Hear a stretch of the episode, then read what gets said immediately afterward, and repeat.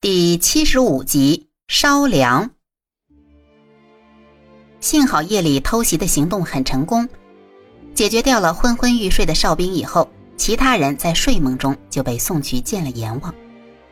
按照事先的安排，疑似运粮队领头的人被留了性命，五花大绑的被带到沈世宜和叶禅面前。经过审问，知道了运粮队的一些信息。这些要用来应付粮草大营门口卫兵的盘查。问完后，沈世宜让人直接把那头领给杀了，然后把契丹语说的比较好的人召集起来，换上辽兵的服装。因为这一队辽兵只有不到三百名，所以叶禅和沈世宜商量后决定，由叶禅带人混进大营放火，沈世宜带人在外边接应。如果顺利的话，应该有成功的可能。因为不能再拖下去了，他们已经出来三四天了，定州那边肯定形势危急，他们多耽误一天，定州就危险几分，一定要在定州城破以前有所行动。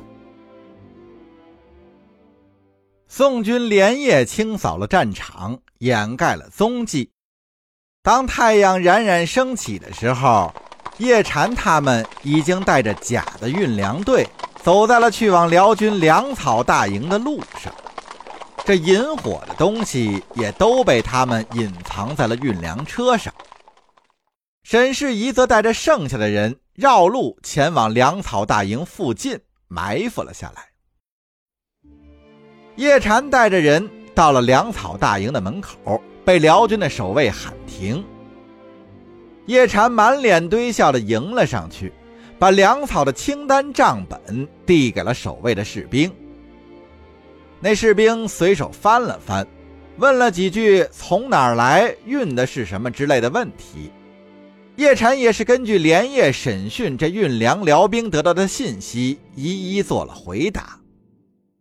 那守卫的士兵又招呼了几个其他人过来，逐一检查了每车的粮草，但也并没有细查。随后。便放他们进入了粮草大营。叶禅他们也是暗自捏了一把汗，都庆幸算是过了这头一关。等到进了营门之后，立刻又有一个辽兵过来，要走了叶禅手里的粮草账簿，又是看了几眼，招呼叶禅他们跟着他走，把粮草拉到指定的位置。在路上，叶禅就发现这粮草库设计的非常合理，粮仓之间的距离很大，若是一个粮仓起火，也不会波及到旁边的粮仓，这也增加了放火的难度。也好在呀，叶禅他们运送的粮草是在大营的北部存放，等北风一起，这也算是一个有利条件。在这辽军的粮草大营之内，三五个人的巡逻小队随处就是，只要哪儿出现了什么异常，都会在很短的时间内被发现。如果在火势初起的时候就被发现，那这行动也就算是徒劳无功了。叶禅边走边思考对策，到了指定地点。那带路的契丹人便要他们把车上的粮草卸到旁边的仓库里。叶禅转身吩咐那些乔装的宋军开始卸货，在仓库里也有两个契丹辽兵指挥堆放和清点数目。乔装的宋军之中，一个百夫长靠近叶禅，耳语问道：“叶大夫，怎么办？”叶禅定了定心神，轻声吩咐。你去负责解决那边那两个，我负责解决外边的一个。完事儿，咱们把引火的东西搬进去，布置好。我带人再把车拉到别的仓库，咱们如法炮制，能点几个算几个吧。那百夫长点头而去。叶禅站在仓库门口把风。不一会儿，仓库之中那个乔装的宋军百夫长做了一个成功的手势。叶禅得到了信号，便凑到那个领路的契丹人面前，趁其不备，一掌将其击晕。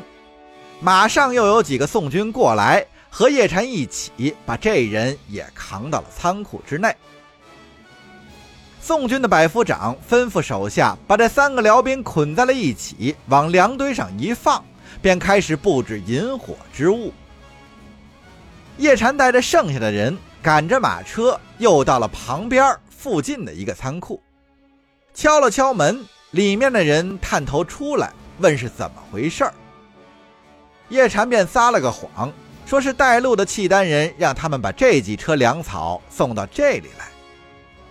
里面守库的人叽里咕噜说了几句，就开了门，准备出来检查。这门刚开了一条缝，叶禅带着几个人立时挤了进去。这看仓库的两个契丹人还没弄明白是怎么回事儿就被打晕了过去。叶禅又在这个仓库里留下了几个人，准备引火之物，随后又出去寻找新的目标了。如法炮制，已经拿下了四五个粮库。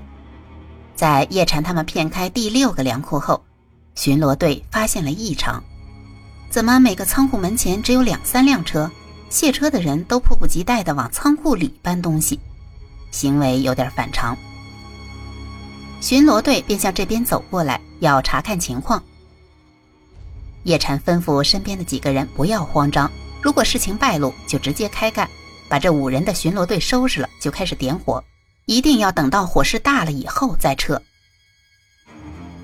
叶禅他们都站在粮车旁边，手都慢慢伸向了车底，他们的武器都在那儿放着呢。随着巡逻队的脚步越来越近，他们每个人的脸上都变得凝重起来，心跳也变得剧烈。眼看一场搏杀不可避免，忽然辽营内响起一阵急促的梆子声。紧跟着，厚厚的号角声也响了起来。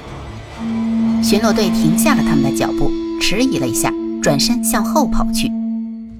叶禅他们松了一口气，赶紧把剩下的引火之物搬到了仓库之中。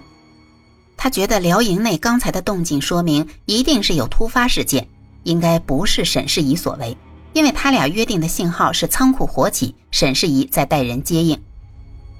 他吩咐大家先不要行动。他先去看看怎么回事儿。他拿出一个窜天猴，比划了一下，告诉众人：“见到他的信号就一起放火。”众人点头答应。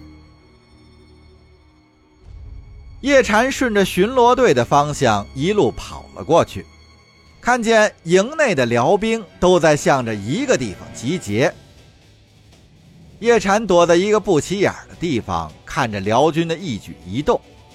一阵骚乱过后。就见一群辽兵骑着马从大营的正门奔驰而出，去往的方向不是沈世宜埋伏的方向。叶禅在心中思忖了片刻，这如果不是沈世宜，那就肯定只能是沈世礼了，因为在辽国的境内只有这两支宋军。叶禅大约估计了一下。粮草大营之中出动的骑兵大约有千八百人，应该是去对付沈世礼的。那这样看来，辽军现在在营内的人数就不到两千人了，而且也应该还有人在倒班休息。此时正是动手的好时机。而当叶禅跑回去指挥放火之时，辽军守营的将官也正在重新安排人手、布置防务。叶禅的推测并没有错，那队辽兵的目标正是沈世礼。话说沈世礼呀，也是碰上了辽军的运粮队，不过那个运粮队运的不光是粮草，还有要补充前线的新兵。所以人数很多，规模也不小。沈世礼也是思虑了一番，也不想再耽误了，所以就趁夜发起了偷袭。因为己方的人手不太足，辽兵也是利用夜色的掩护逃出了很多人，其中有几个人就跑到了粮草大营来报信儿。叶禅他们前脚刚进大营，这几个人也跑到了大营的门口。一番交涉之后，守门的兵丁把他们带到了大营守将面前。这辽军守将问明了情况，立刻是召集人手，安排了手中精锐力量去剿灭这股宋军。这辽军的守将以为这伙宋军是从涿州或者齐州逃出来的溃兵，因为后路被断，无处可去，这才跑入了辽国的境内，劫掠些粮草。以作苟延残喘，他是万万没有想到啊！这伙宋军竟然是定州派出来的人马。